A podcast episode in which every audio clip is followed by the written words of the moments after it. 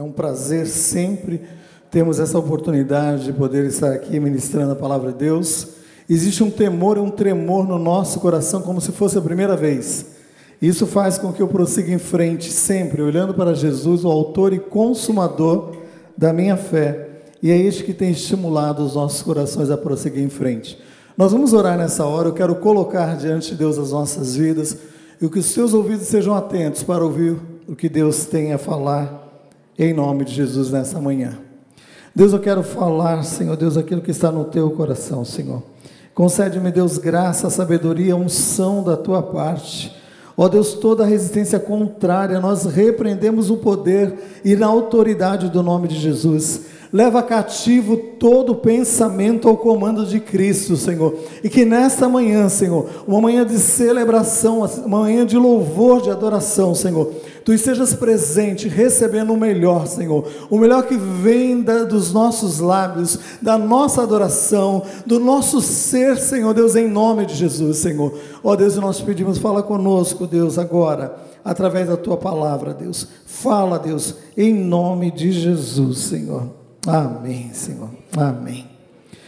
Nós estamos um ano grande, de grandes desafios, um ano de multiplicação. Um ano que Deus tem nos dado como uma direção, uma diretiva desde o começo da virada do ano, numa palavra dada pelo nosso pastor, nosso líder, e nós cremos em nome de Jesus, que é aquele que começou a boa obra nas nossas vidas, ele vai completá-la em nome de Jesus. E eu tenho certeza que neste ano de grandes desafios existe também essa ação sobrenatural de Deus neste tempo de estar edificando em nós e por meio de nós é o seu reino, edificando a sua casa como morada dele para abençoar outras vidas. E por onde você passar, você é igreja, onde vai estar abençoando vidas em nome de Jesus. E nós temos este local como local privilegiado dado pela parte do Senhor para nós estarmos reunidos.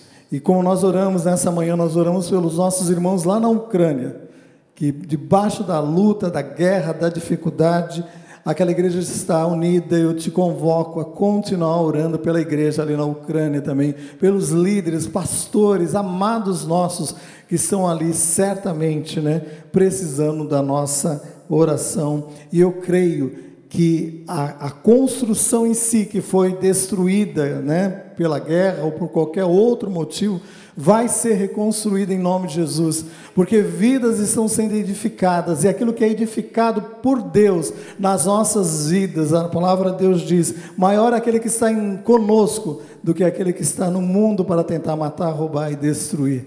Mas eu quero, nesta manhã, falar um pouco sobre essa questão de edificar de construir, de prosseguir em frente, vendo aquilo que Deus tem para realizar nas nossas vidas. Como eu falei, este é um ano né, dessas grandes, é, grandes desafios, grandes ações de Deus, de multiplicação, mas com certeza também um ano de combate, né? um ano de luta, um ano de muito trabalho, porque se nós queremos ser edificados à luz da palavra de Deus, meu irmão, não fique acomodado na tua zona de conforto, não, meu irmão. Se posicione em nome de Jesus e você certamente vai ver essa ação sobrenatural de Deus. Eu gostaria de ler um verso, dois versos para nós começarmos. Depois nós vamos para um outro livro, que é o livro de Esdras. Nós vamos falar um pouco sobre edificação. Mas o livro que eu, o verso que eu quero ler com você agora, Colossenses 2, no verso 6 e 7 Diz assim, na versão que eu escolhi, diz assim: Assim como vocês receberam Cristo Jesus, o Senhor, continuem a viver nele, edificados, firmados na fé, como foram ensinados. Amém? Continue a andar firmados na fé, como vocês foram ensinados. É uma caminhada de fé, a qual o Senhor está realmente nos conduzindo, e eu tenho a certeza que tudo isso demandará um tempo, um tempo desse agir, da ação sobrenatural de Deus, né? Nessa disposição nossa também de aprendermos, nós temos que estar sincronizados com o tempo de Deus nas nossas vidas, com o tempo dessa ação sobrenatural de Deus nas nossas vidas. E Deus está estabelecendo um tempo de reconstrução. Um tempo também onde Ele quer edificar né, grandes coisas nas nossas vidas.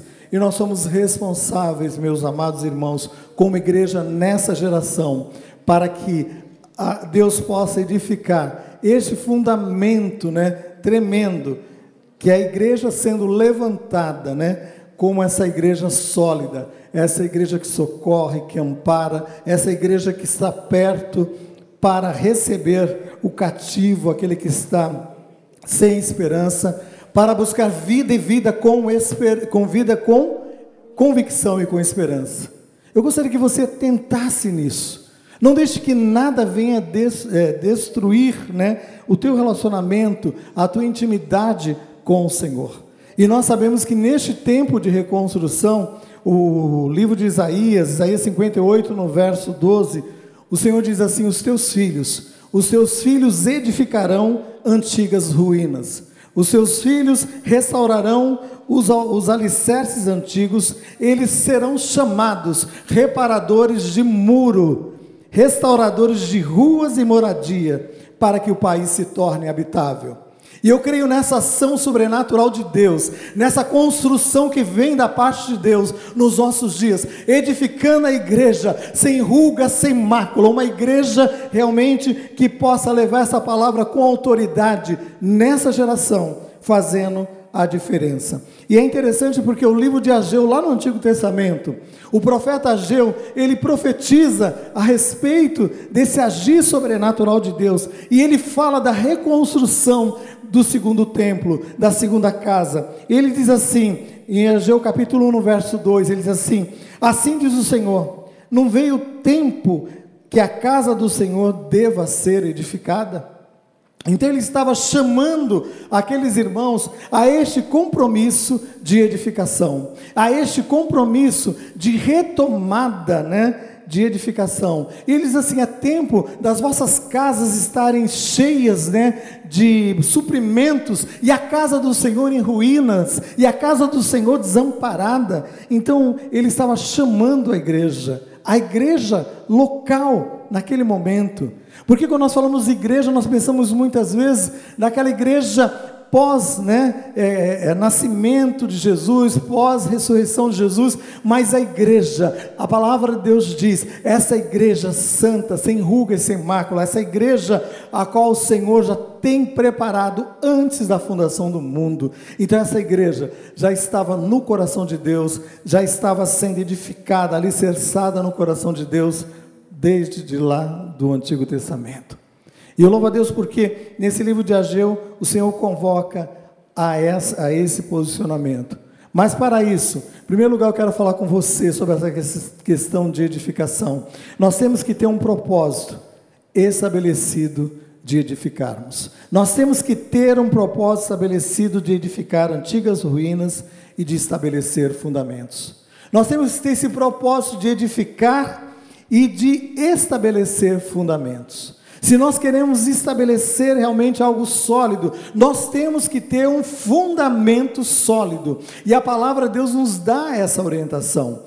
Nós somos alicerçados sobre os fundamentos dos apóstolos. Nós somos alicerçados sobre essa palavra viva e eficaz que nos foi dada como legado da parte de Deus há muitos anos atrás e continua hoje sendo é, esse referencial nas nossas vidas. Nós tivemos grandes líderes no passado que é, perseveravam unânimes nessa sã doutrina e hoje nós somos frutos dessa igreja que perseverou. Igreja que foi perseguida muitas vezes. Muitos irmãos nas décadas passadas do século 20, década de 30, 40, 50, Somente por dizer que era cristão, ele era deixado de lado, ele era banido muitas vezes da família. Isso eu estou falando a nível de Brasil, mas hoje muitas vezes as pessoas estão levando de uma forma, eh, vamos dizer assim, como um status, como alguma coisa apenas benéfica, mas sem compromisso,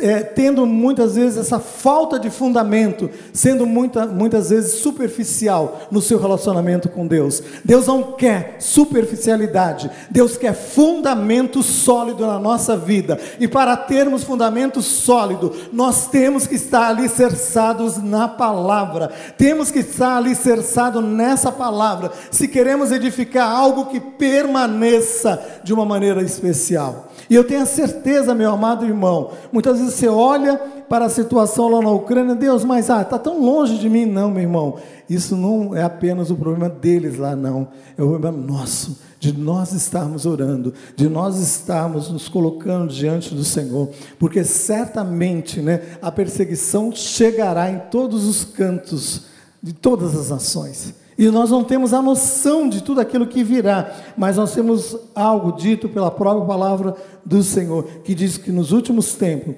sobreviriam tempos difíceis. Tempos difíceis em que coisas aconteceriam e o Senhor já tinha dito, já tinha estabelecido. Mas enquanto estamos no tempo que o Senhor diz que é o dia, então é o dia, é o momento para se trabalhar, se construir. E é interessante porque a palavra de Deus fala da questão do dia como esse momento do trabalho, esse momento do empenho e a noite como momento do descanso. Infelizmente, nós estamos hoje no, no mundo onde existe o trabalho 24 horas por dia, as grandes cidades elas funcionam 24 horas né, por dia, então você muitas vezes perde essa noção do que é trabalhar, do que é descansar, se colocar diante do Senhor. Mas eu tenho certeza que hoje o Senhor está estabelecendo esse tempo, esse tempo para reconstruirmos algo diante do Senhor, né? E a palavra de Deus diz em Isaías 61, dentro desse propósito de edificar, de estabelecer fundamentos, ele diz em Isaías 61, 4, que edificarão os lugares antigamente assolados, eles restaurarão os que antes foram destruídos e renovarão as cidades arruinadas, destruídas de geração em geração. O Senhor está falando de uma reconstrução, de um renovo sobrenatural que viria. E Isaías traz essa palavra profética. Isaías é tido como o profeta messiânico, ele fala da vinda do Messias, ele fala da restauração é, suprema do Senhor, mas ele fala também dos tempos né, de renovo, ele, ele fala do tempo do agir de Deus em meio ao cativeiro que viria muitos anos depois Muitos séculos depois, 200 anos antes, em Isaías 45, ele profetiza sobre um rei que viria, e este rei viria, e ele comandaria. O Senhor diz assim: Assim diz o Senhor sobre o meu servo Ciro, a qual eu estou levantando com propósitos específicos. As portas não poderão impedi-lo de prosseguir em frente, nem os ferrolhos poderão impedir de que ele abra as portas e entre. Então Isaías está profetizando 200 anos antes de alguém que não tinha nascido ainda.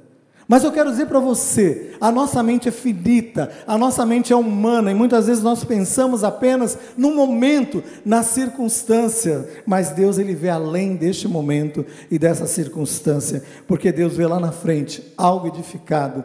Deus vê algo lá na frente edificado sobre a tua vida, edificado sobre o teu lar, edificado sobre, edificado sobre a tua descendência como a descendência bendita. Então não desiste, meu irmão. Não desista em nome de Jesus meu amado irmão, entre no combate em oração. E é interessante porque é, no livro de Esdra, que é o outro livro que nós vamos entrar, você abre lá, Esdras, está próximo lá, segundo, segunda crônicas, né? Lembra?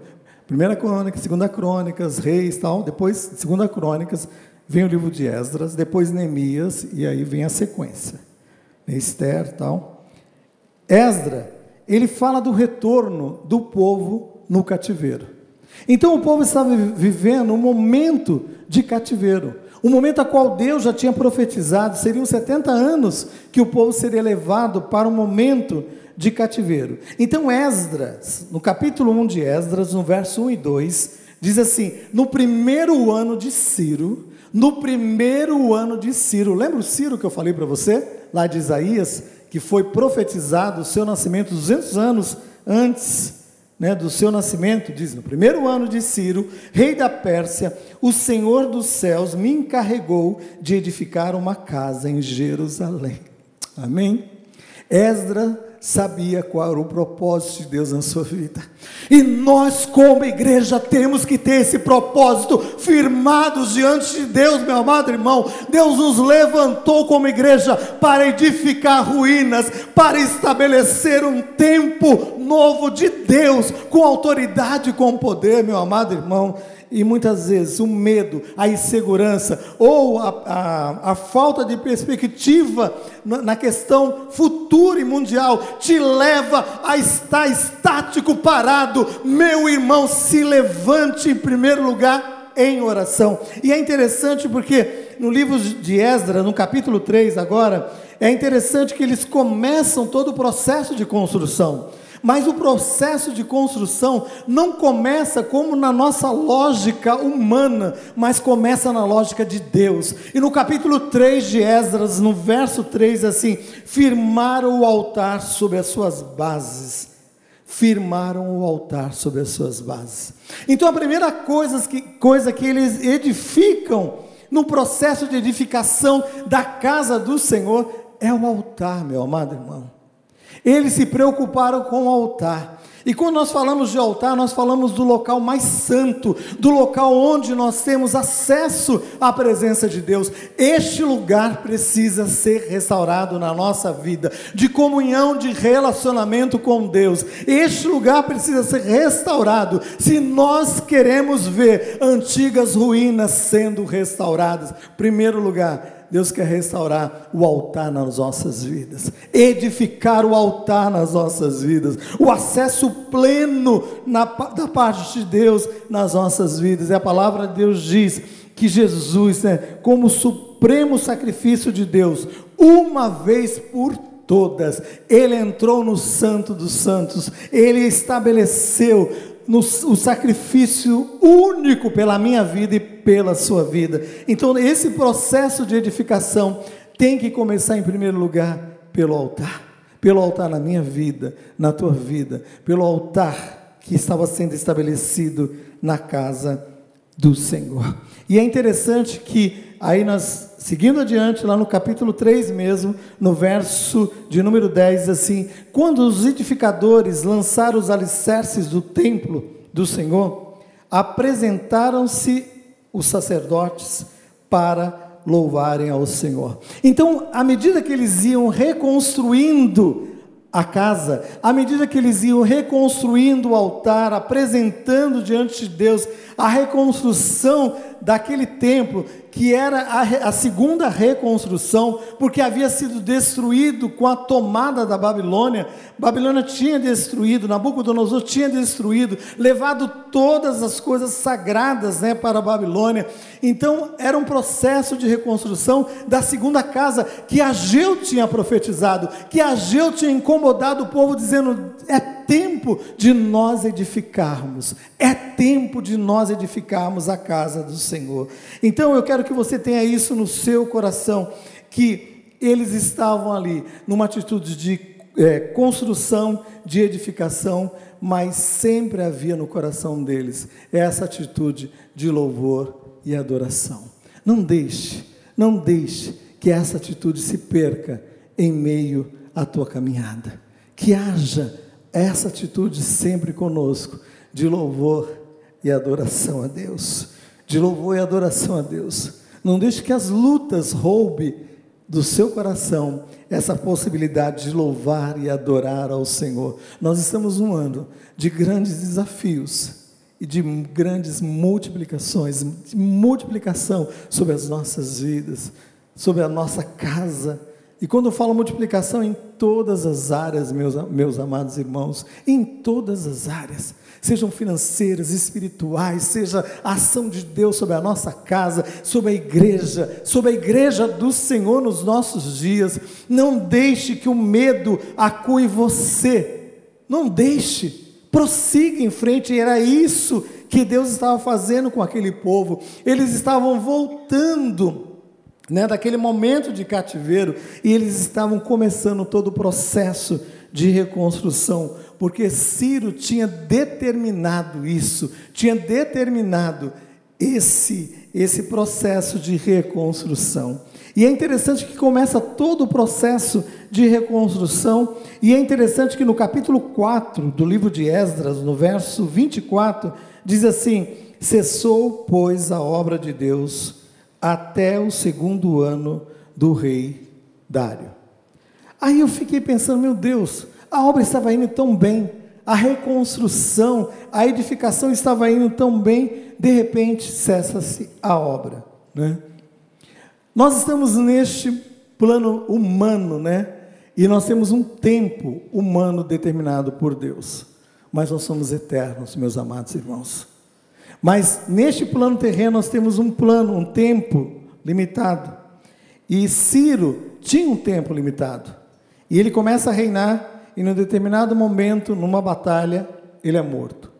E aí seu filho Cambises, né, ele vem e ele começa a reinar, e ele reina por sete anos. E ele reina por sete anos, e ele traz do seu pai essa simpatia, essa, essa benevolência em relação aos judeus. Então a obra continuou. A obra continuou durante aquele processo ali de sete anos. Mas diz, né, você vendo o, a história em si, que num determinado momento houve o quê? Houve uma, uma traição, né? E aquele filho de Ciro, ele é morto. E aí um outro assume o templo o local, o reino, né? Esse que assume Merdes, né? ele, sumiu, ele assumiu e ele não tinha essa mesma benevolência para com o povo judeu. Então o que, que ele faz? Ele emite um decreto proibindo a restauração do templo de Jerusalém. Então, meu amado irmão, quando nós nos empenhamos em realizar algo, não pense que é fácil. Não pense que edificar não demanda trabalho, não demanda esforço, demanda trabalho, demanda esforço. Então olhe para frente, mas olhe para o alto. Olhe para o alto de onde vem o teu socorro, o teu socorro, o meu socorro, o nosso socorro vem do Senhor. Quando nós olhamos para um lado, para o outro, nós nos perdemos nas circunstâncias, que são as circunstâncias que nos cercam. Mas muitas vezes nós somos tentados a olhar para trás e dizer que os tempos passados foram melhores, e o Senhor diz: Não, eu tenho algo novo porque algo novo eu quero fazer sobre a sua vida. Algo novo. Então muitas coisas foram feitas no meu passado que me estimula a ir para frente, mas eu tenho a certeza, Deus tem mais e Deus quer realizar mais sobre a minha vida e através da minha vida. E é interessante porque a oposição surgiu e a oposição surge nas nossas vidas e a oposição surge é, quando você se prontifica a fazer algo. Quando nós nos prontificamos a fazer algo, vai haver oposição. Vai haver um momento de oposição, e isso está muito claro agora, que é o segundo ponto: a oposição vai surgir. A oposição vai surgir. E lá em Esdras, capítulo 4, no verso 1, diz assim: Quando os adversários de Judá e de Benjamim souberam que aqueles que voltaram do cativeiro edificavam o templo, eles tentam impedir a construção, inquietando o povo no edificar. Se você lá, eu leio, eu só pus algumas partes dos versos de Esdras, capítulo 4, de 1, 3 e 4, eu só peguei algumas partes, eles tentaram impedir, né? Aqueles que voltaram do cativeiro estavam edificando o templo e os opositores tentam impedir. Tentam impedir. Então os inimigos, né? Como em todo tempo, em todo lugar, eles vão se levantar para tentar impedir que você prossiga na construção de algo espiritual na tua vida, no teu lar, na tua casa, na igreja. Quantos ministérios foram deixados de lados? Por quê? Porque pessoas se perderam em meio à oposição. Mas eu quero me levantar nesta manhã e dizer a você: é tempo de você se levantar, é tempo de você se levantar e deixar a oposição de lado e se colocar diante do Senhor e dizer, como Isaías disse: Eis-me aqui, eis-me aqui, Senhor, eu quero realizar a tua obra, eu quero fazer a tua obra, ainda, Senhor Deus amado, que eu esteja vivendo no meio de um povo de lábios impuros, ainda que os meus lábios ainda não sejam tão puros, santos, mas o Senhor vem com uma brasa viva do altar, e Ele vem e toca e torna santo, e eu tenho a certeza que Deus tem isso para fazer sobre a tua vida, tornando santo, e aonde você tocar, você vai tocar e vai tornar coisas santas, meu amado irmão, e na edificação nós precisamos disso, ter diante de Deus esse coração puro diante do Senhor, disposto diante do Senhor para prosseguir em frente. Então, diante da oposição, meu amado irmão, continue crendo nas promessas de Deus. Continue crendo nas promessas de Deus para as nossas vidas, né? Então, a primeira coisa dentro dessa questão da oposição, eu quero falar quatro coisas com você para nós finalizarmos, diz assim: independente das lutas que tenha, né, que você tenha, tenha a sua identidade com Deus preservada. Independente das lutas ou da oposição que você tenha, tenha a sua identidade com Deus preservada. Sabe onde ocorreu isso? Esdras capítulo 5, no verso 11. Ele diz assim: Nós somos servos do Deus dos céus e da terra, e reedificamos a casa que há muito fora construída eles tinham convicção da sua identidade. A identidade daqueles irmãos tinham sido preservada numa atitude de fé, num posicionamento de fé. Então que a tua atitude, a tua identidade possa ser preservada, meu amado irmão, não pelas circunstâncias que estão do teu lado, porque elas são, é, elas mudam facilmente, mas alicerçada numa fé sólida. E essa identidade, né, vai fazer com que você muitas vezes, quando confrontado pelo inimigo, você vai poder dizer: "Nós somos servos do Deus Altíssimo". Eu não tenho vergonha de dizer que eu sou crente. Eu não tenho vergonha de dizer que eu sou é, monogâmico, que eu sou casado com uma mulher só. Eu não tenho vergonha de dizer que eu creio que o casamento foi estabelecido por Deus, né? Que o divórcio veio por causa da dureza do coração do homem. Se o teu coração é duro, então se coloque diante de Deus para que Deus possa amolecê-lo. Mas a proposta de Deus não foi assim. No princípio, criou Deus, né, os céus e a terra. Então Deus tem uma palavra. Deus tem algo estabelecido. Então, independente das circunstâncias, tem a sua identidade preservada. A segunda coisa, a intriga e a oposição se tornaram o motivo de bênção. Então, a intriga e a oposição, muitas vezes, vai, vai ser um fator fundamental para que nós possamos crescer, para que nós possamos avançar. E o rei, o que aconteceu? O rei Dário ele fez com que se procurasse o decreto de Ciro. Porque quando o povo se levantou e disse assim: Olha, esse povo aí está levantando a casa do Senhor, eles estão dizendo que estão reconstruindo, mas esse povo, eles, eles aí começaram a se opor contra o povo de Deus, começaram a falar mentiras, começaram a, tentar, né, colocar o coração do rei Dário, né, em dúvida, né, com relação àquilo que era verdadeiro. Sabe o que, que o rei Dário fez? Se eles falaram que Ciro deixou um decreto, eu não quero ouvir o que os outros estão falando, eu não quero ouvir o que a oposição tem falado, eu quero ver o que a lei diz, porque existe um decreto. Então a oposição neste momento, a intriga, a oposição, se tornou um motivo de bênção. Então você não tem noção de que a intriga, a oposição, possa fazer de uma maneira benéfica para você. Muitas vezes, quando nós somos confrontados com a intriga e a oposição, nós ficamos tristes, nós ficamos decepcionados, mas Deus fala: filho, não olha para essa circunstância, olha além para aquilo que eu possa fazer. E era isso que o Senhor estava fazendo. Fez com que Ciro buscasse o decreto que tinha sido escrito. E diz lá, em Esdras capítulo 5, no verso 13, diz assim: Deus nos entregou nas mãos do rei da Babilônia, o qual destruiu esta casa. E no verso 17 diz assim: Transportou o povo para a Babilônia, porém o rei Ciro, no seu primeiro ano, deu ordem para que essa casa de Deus se edificasse. Agora, pois, se parece bem ao rei que busque nos arquivos reais se verdade haver uma ordem do rei Ciro para edificar essa casa. E foi isso que ele fez, meu amado irmão. Nós temos promessas da parte de Deus. Se fie nessas promessas. Se fie nessas promessas, não vá na balela do inimigo dizendo coisas que não têm sentido. Eu fico triste porque eu vejo que muitas pessoas têm se perdido em meia batalha, porque têm dado mais voz, ouvido mais a voz do inimigo do que a voz do meu redentor que vive.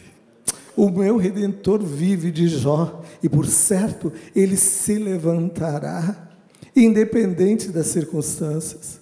Quando Jó ele expressa isso num dos versos lá no livro de Jó, ele está no meio de um caos, no meio de um momento de tristeza, de luta, e a mulher dele diz: Olha, amaldiçoa o teu Deus e morre. Às vezes as pessoas mais próximas a você vai tentar desestimular você na sua fé. Mas sabe que Jó disse? Eu creio que pela ação sobrenatural de Deus, não foi movido pela circunstância. E eu tenho certeza que Deus quer se mover na sua vida, não pelas circunstâncias, mas pela ação sobrenatural de Deus, e vai ecoar dentro de você uma voz que vem do Espírito Santo de Deus dizendo: O meu redentor, ele vive. Ele vive, e Ele vive, e Ele tem me mandado reconstruir. Eu vou prosseguir nessa reconstrução, não olhando para as intrigas, para aquilo que o inimigo tem tentado fazer para destruir. Então, a intriga e a oposição se tornaram um motivo de bênção. Mas como isso, pastor? Terceira coisa que eu quero falar com você é que a oposição faz com que os recursos necessários viessem para a construção. A oposição, que, que ela fez? Fez com que os recursos necessários viessem para a reconstrução. Em Esdras capítulo 6, no verso de 1 a 4, diz assim: O rei Dário deu ordem e uma busca se fez nos arquivos reais da Babilônia, e se achou um rolo, e nele estava escrito assim: O rei Ciro, no seu primeiro ano, baixou o seguinte decreto com respeito à casa de Deus: deve ser edificada, e as despesas se fará da casa do rei. Meu irmão, tinha um decreto, tinha uma promessa.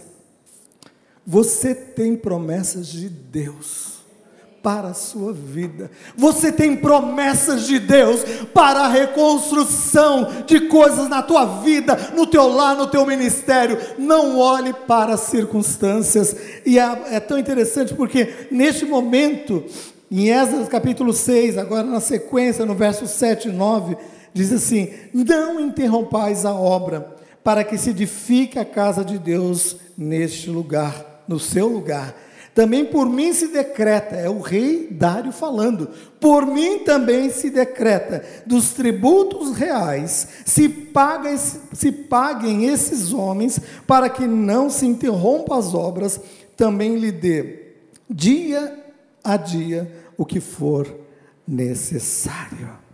Que legal, meu amado irmão, ver que a ação sobrenatural de Deus vai fazer com que Ainda que o inimigo, a oposição, venha tentando impedir você de prosseguir, a oposição vai trazer os recursos necessários para a construção. Eles não tinham noção de que aquela oposição ia fazer com que o rei buscasse os decretos que foram estabelecidos lá no passado. E o rei diz assim: ó, o decreto diz isso, mas eu, eu, o rei, agora está dizendo, mas eu também por mim se decreta. Sabe o que, que o rei estava dizendo? Que a, a quarta coisa que nós vamos falar, que Deus faz com que os nossos inimigos tenham paz conosco, e Deus levanta muitas vezes a provisão por meio deles. Sabe o que o rei Dário faz? O rei Dário, ele não retifica o decreto, não. Retificar fala de correção. Ele ratifica o decreto. Sabe o que é ratificar? Ratificar é confirmar aquilo que foi estabelecido. Então Deus quer fazer nas nossas vidas, não é retificações, meu amado irmão. Ele quer ratificar as promessas nas nossas vidas. Ele quer confirmar as promessas nas nossas vidas. Confirmar essas promessas de Deus. Então o rei baixou o decreto, ratificando, ou quer dizer, confirmando tudo o que deveria ser feito. E Esdras capítulo 6, no verso 12, diz assim: Eu, Dário, baixei o decreto que se execute tudo com pontualidade. O rei estabelece, ratifica o decreto que já tinha sido assinado por Ciro, e ele diz assim: e eu quero que se faça dentro do tempo devido. Nada de enrolar com a obra. Ah, está difícil o material, ah, não temos condições. Eu quero dizer para vocês: tem que trazer o material no tempo certo os pedreiros, aqueles que são os marceneiros, né, aqueles que são os eletricistas, vão trabalhar e vão receber aquilo que é devido, mas tem que haver pontualidade. Um Deus que tem palavra e é um Deus que nos levanta nessa geração para sermos homens e mulheres de palavra, homens e mulheres que executem com pontualidade aquilo que Ele tem estabelecido, meu irmão, dentro de um tempo devido, mas não no nosso tempo, que é tão né, flexível, não, mas é o tempo de Deus, que é um tempo estabelecido. Fala, Deus, eu quero ser conduzido pelo teu tempo, não pelo meu tempo. O meu tempo vai gerar ansiedade. O meu tempo vai gerar uma expectativa, que a ansiedade é isso, é uma expectativa falsa. Mas quando nós nos lançamos diante de Deus, no tempo de Deus, no kairós de Deus, que é o tempo de Deus, esse tempo de Deus, ele é estabelecido nas nossas vidas não pelas circunstâncias, porque as circunstâncias podem ser boas, mas podem ser adversas. Pode ser flexível, como pode ser inflexível, não. Mas o nosso Deus tem um tempo devido para reconstruir algo de soberano sobre as nossas vidas. E hoje o Senhor tem feito isso.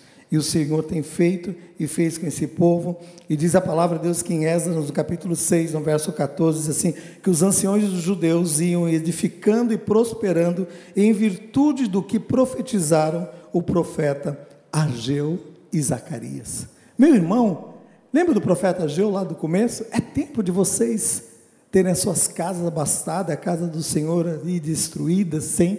E ele falou assim: esse profeta viveu para ver grandes coisas sendo realizadas. E eu quero viver para ver, para ver grandes coisas sendo realizadas na minha geração, na nossa geração.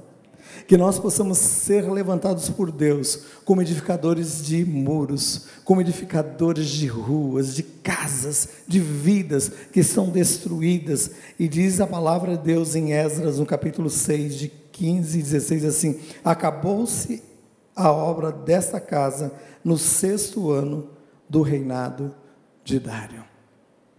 Então, acaba-se todo aquele processo de construção. Porque Deus tem levantado nas, nas, na nossa geração também profetas verdadeiramente que têm profetizado a palavra de Deus. Que você esteja aliado a esses profetas de Deus não profetas falsos de Baal, não, profetas de Deus, profetas que em toda a sua essência vive a palavra de Deus, vive a palavra de Deus, tome posse das promessas de Deus para a sua vida, tome posse das promessas de Deus para essa geração. Este é um ano de grandes desafios, este é um ano de multiplicação, mas ele não nos isenta do combate. Ele não nos isenta de nós combatermos, meus amados irmãos, porque nós estamos em tempo de reconstrução. Num tempo de reconstrução, de edificação, de muitos trabalhos, mas também de muita recompensa, meu amado irmão. Creia em Deus, creia na Sua palavra, creia nos verdadeiros profetas de Deus nessa geração. E eu quero orar com você. Eu quero orar com você porque eu creio que Deus nos deu essa palavra nessa manhã para dizer para você que é tempo de edificação, é tempo de restauração, é tempo de nós edificarmos e nós restaurarmos coisas tremendas nas nossas vidas. É tempo de edificarmos, é tempo de restaurarmos. E restaurar fala de retornar ao estágio mais próximo do original. E é isso que Deus quer fazer. Quer nos levar ao estágio mais próximo do original. E edificar significa construir, estabelecer algo segundo o projeto previamente aprovado. E esse projeto previamente aprovado, chamado igreja, que somos nós, foi concebido por Deus antes da fundação do mundo. Eu sei que Deus tem levantado homens e mulheres nessa geração para que possam ser reparadores de brechas, para que sejam edificadores de ruínas que estão destruídas, lares que estão destruídos, vidas que estão destruídas. Mas eu creio na ação sobrenatural de Deus, porque nós temos um Deus que tem confirmado a Sua palavra, como Dário confirmou essa palavra, ratificando um decreto que Ciro tinha dito. E eu quero dizer, Deus, eu quero viver segundo as suas promessas. Eu quero viver debaixo dessas promessas que me garante, Senhor Deus, que eu sou mais do que vencedor em Cristo Jesus. Eu quero orar por você. Eu quero orar por você, pela sua casa, pelos seus ministérios, pela nossa igreja, porque eu creio que é tempo de edificação. É tempo de edificação na casa do Senhor. E é um tempo de Deus para a sua vida, para a nossa vida, para as nossas vidas. E nós vamos ver como Dário, no sexto ano do seu reinado, viu aquela casa sendo levantada como a casa do Senhor para adorar, para reverenciar.